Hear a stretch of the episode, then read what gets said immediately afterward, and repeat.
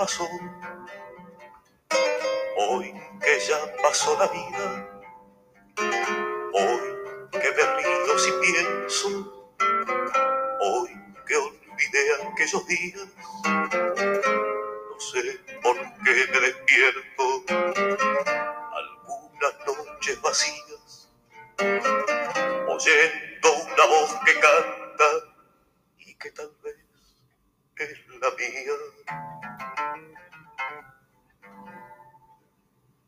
Morir ahora de amor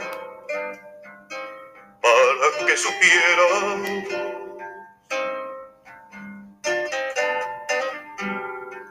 cómo y cuánto te quería.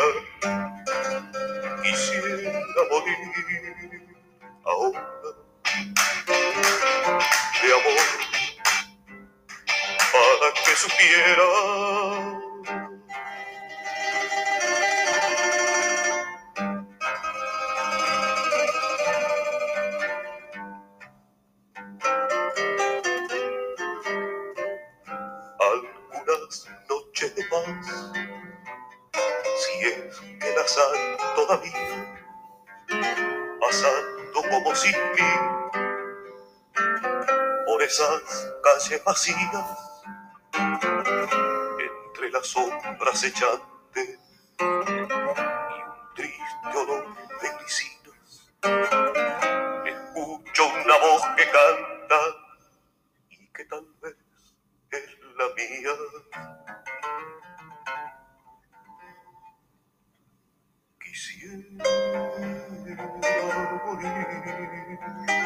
Ahora de amor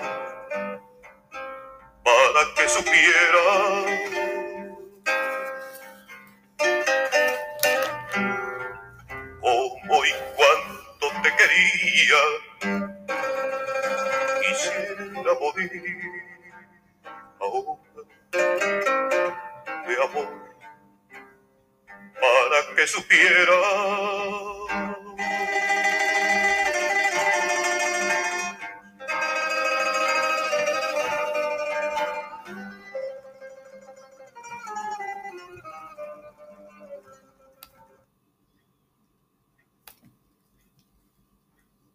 Hola, soy Lourdes D'Ambrosio y tengo las palabras. En este caso, estábamos escuchando a Alfredo Citarrosa cantar una canción de Idea Vilariño que se llama El poema y la canción, justamente. ¿Por qué? Porque hoy vamos a homenajear a Idea Vilariño, que el 18 de agosto estaría cumpliendo sus 100 años.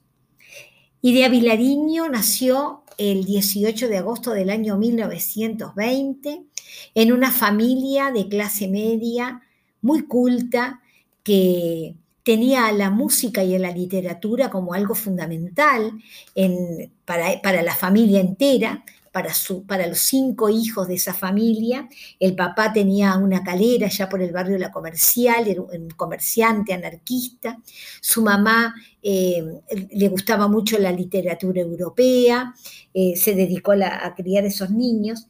Y vamos a hablar de esta mujer nacida en aquella época, pero que falleció en el año 2009 y que vivió sola casi toda su vida, ha estado sola en esos 87, 88 años que vivió, una mujer que fue caracterizada por la tristeza, por la nostalgia, pero por una vida intensa, una mujer bella, misteriosa, que se dedicó a la docencia de literatura en secundaria, luego a la Cátedra de Literatura Uruguaya en la Universidad de la República, en la Facultad de Humanidades y Ciencias, y que fue, cuyos versos fueron traducidos al alemán, al italiano, al ruso, al inglés, al portugués, y que tuvo un romance con Juan Carlos Sonetti de esos romances de película.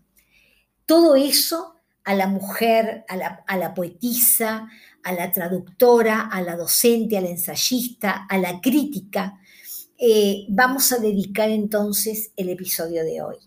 Comencemos, como decía, por esa familia en el seno de la cual ella nació, eran cinco hermanos. Este, ella eh, vivió con su familia hasta los 16, 17 años, muy jovencita.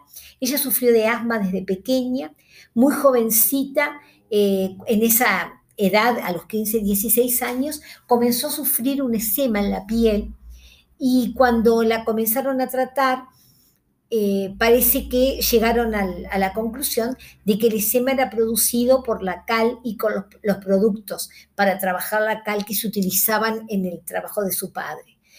Entonces la familia decide que Idea se tiene que mudar de ahí, pero no pueden irse todos porque era al lado de donde trabajaba, vivían al lado de donde trabajaba su papá. Entonces Idea se va a vivir sola y comienza, por eso decía, esa vida de tristeza, de nostalgia, de soledad que vivió Idea Vilariño. Es una, una mujer muy refinada, muy sensual, que la vemos en las fotografías bellísima, muy triste, pero muy desafiante también.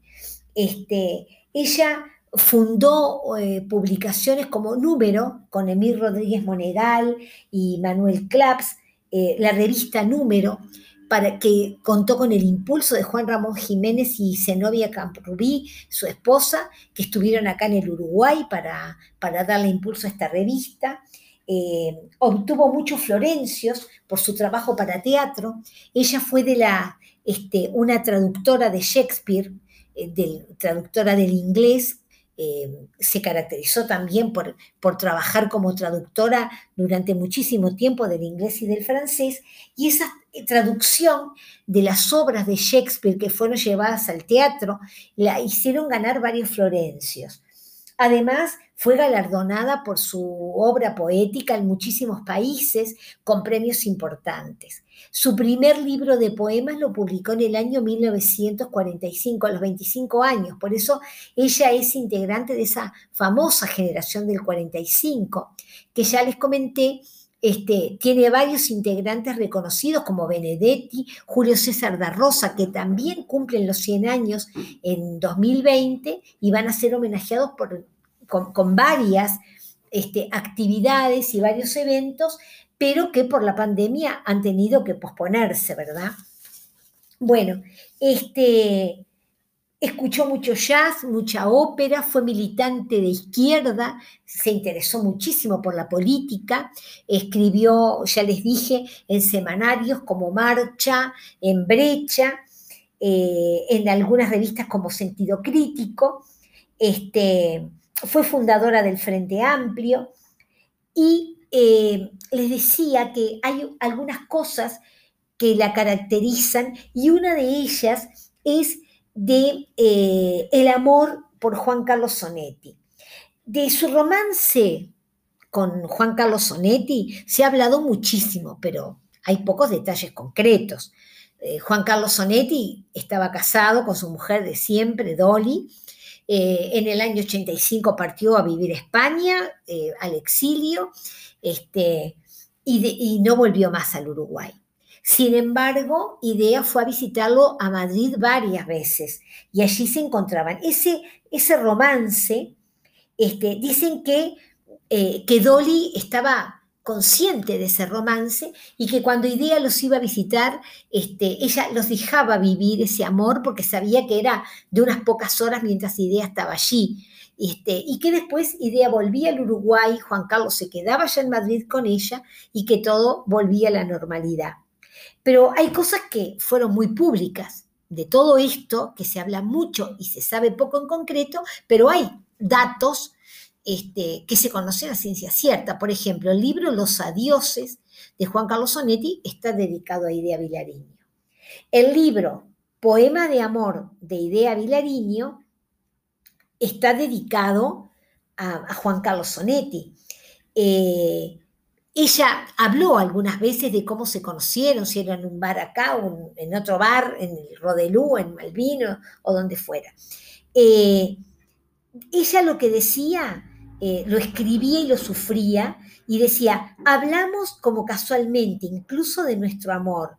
Él me pregunta a mí por qué, si le gusta tanto estar conmigo, tanto hacer el amor conmigo, si me desea tanto, si le gusta verme como me peino, como me visto en la playa entre la gente, desnuda, deja pasar siglos.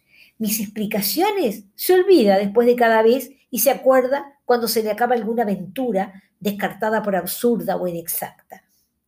Eh, ella dice, nunca fue así, nunca estuvo tan enamorado, mereció tanto, se dejó hacer tanto, me lo hizo todo, tan bien, tantas veces, no hay nadie como él. O sea, ella confiesa su amor, confiesa lo que vivió con él, pero sin embargo él confiesa de otros amoríos, de otras horas, de otras relaciones. Eh, cuando muere Idea, se encuentran sus diarios o se tienen acceso a sus diarios. Ella llevó un diario íntimo desde muy jovencita. En el año 1994, eh, cuando Juan Carlos Sonetti eh, está muriendo, ella, eh, Idea, escribe en su diario algunas cosas, este, como por ejemplo esto. El 28 de mayo del 94, ella escribe, él está internado, que está grave, que todo indica que esto es el final, que no se dé cuenta, nunca quiso ni pensar en la muerte. En un CTI no sabe estar enfermo. Luego, el 30 aparece esto. Llamo a Madrid, pero solo me atiende Paquita llorando. No hay esperanzas. Después me llamó Kela. Me quedé llorando yo, con desconsuelo. Sin fecha, pero después del 30 de mayo, dice, dicen que ya lo incineraron. Es un poquito de cenizas todo aquel hombre, aquel amor mío. En junio del 94 escribe esto. ¿Cómo estoy? No puedo decir nada, no sé. No consigo entenderme con lo que me pasa. Comienzo por no haber sabido nunca cómo pude enamorarme de él. La mujer que era yo, la que soy, no hubieran podido amarlo, no. Si de todas maneras sucedió, ¿qué tiene que ver el que era él entonces con él ahora? Nosotros y él padecimos. Nosotros los de entonces ya no somos los mismos. Le dije en Madrid y creo que bromeando. Somos, me dijo serio, como reprochándome. ¿Somos? No sé. Y aún así, leyendo el poema que salió en brecha, No te veré morir, yo ya sabía todo, ya sabía esto, los había padecido íntegramente en esos versos. Entonces le voy a leer ahora, ya no, ese poema al que ella hace referencia. Y dice así, ya no será, ya no, no viviremos juntos, no criaré a tu hijo, no coseré tu ropa, no te tendré de noche, no te besaré al irme. Nunca sabrás quién fui, por qué me amaron otros, no llegaré a saber por qué ni cómo nunca, ni si era verdad lo que dijiste que era, ni quién fuiste, ni qué fui para ti, ni cómo hubiera sido vivir juntos, querernos, esperarnos, estar. Ya no soy más que yo para siempre, y tú ya no serás para mí más que tú. Ya no estás. En un día futuro no sabré dónde vives, con quién, ni si te acuerdas. No me abrazarás nunca como esa noche, nunca no volveré a tocarte, no te veré morir. Este texto, este poema, ya no, está sacado de poemas de amor. Cuando él murió, Idea escribió en su diario que ya sabía lo que iba a sentir, que lo había padecido en estos versos. Eh, acá en Senda, una revista española, dice, herida de muerte por una daga de amor silente, eternamente enganchada a la posibilidad de ser feliz en un futuro borroso, la poesía de Idea Vilariño es un augurio que busca proyectar en el futuro las cosas perdidas en el pasado. Este poema se llama Desnudez Total y dice así, ya en desnudez total, extraña ausencia de procesos y fórmulas y métodos, flor a flor, ser a ser, aún conciencia y un caer en silencio y sin objeto. La angustia ha devenido apenas un sabor. El dolor ya no cabe la triste y la tristeza no alcanza. una forma durando sin sentido, un color, un estar por estar y una espera insensata. Ya en desnudez total, sabiduría, definitiva, única y helada. La luz será ser, casi en amiba, forma, sed, duración, luz rechazada. Es terrible, ¿verdad? Ahora les voy a leer uno que se llama Amor, también de poemas de amor, que dice así, Amor, desde la sombra, desde el dolor, amor, te estoy llamando, desde el pozo asfixiante del recuerdo sin nada que me sirva ni te espere. Te estoy llamando, amor, como al destino, como al sueño, a la paz. Te estoy llamando con la voz, con el cuerpo, con la vida, con todo lo que tengo y que no tengo, con desesperación, con sed, con llanto, como si fueras aire y yo me ahogara, como si fueras luz y me muriera desde una noche ciega, desde olvido, desde horas cerradas en lo solo, sin lágrimas ni amor. Te estoy llamando como a la muerte, amor, como a la muerte. Otro, este se llama No supiste. Pobre mi amor, creíste que era así, no supiste. Era más rico que eso, era más pobre que eso, era la vida y tú con los ojos cerrados. Viste tus pesadillas y dijiste toda la vida. Es así, ¿vieron? Es esa angustia, esa tristeza, pero también ese desafío de, bueno, yo sabía, tú lo sabías, ¿no? ¿No les parece? Esto se llama Todo es muy simple, otro poema. Todo es muy simple, mucho más simple, y sin embargo, aún así, hay momentos en que es demasiado para mí, en que no entiendo y no sé si reírme a carcajadas o si llorar de miedo o estarme aquí sin llanto, sin risas, en silencio, asumiendo mi vida, mi tránsito, mi tiempo. Y vaya que asumió su vida y su tránsito y su tiempo.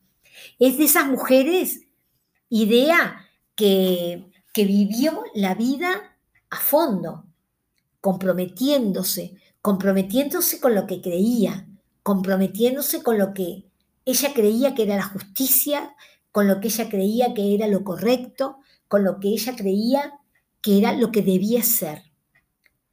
Eh, dedicamos entonces el episodio de hoy a Idea Vilariño, esa mujer que, fue una de las más grandes poetisas uruguayas y que se cumplen mañana, 18 de agosto, 100 años de su nacimiento.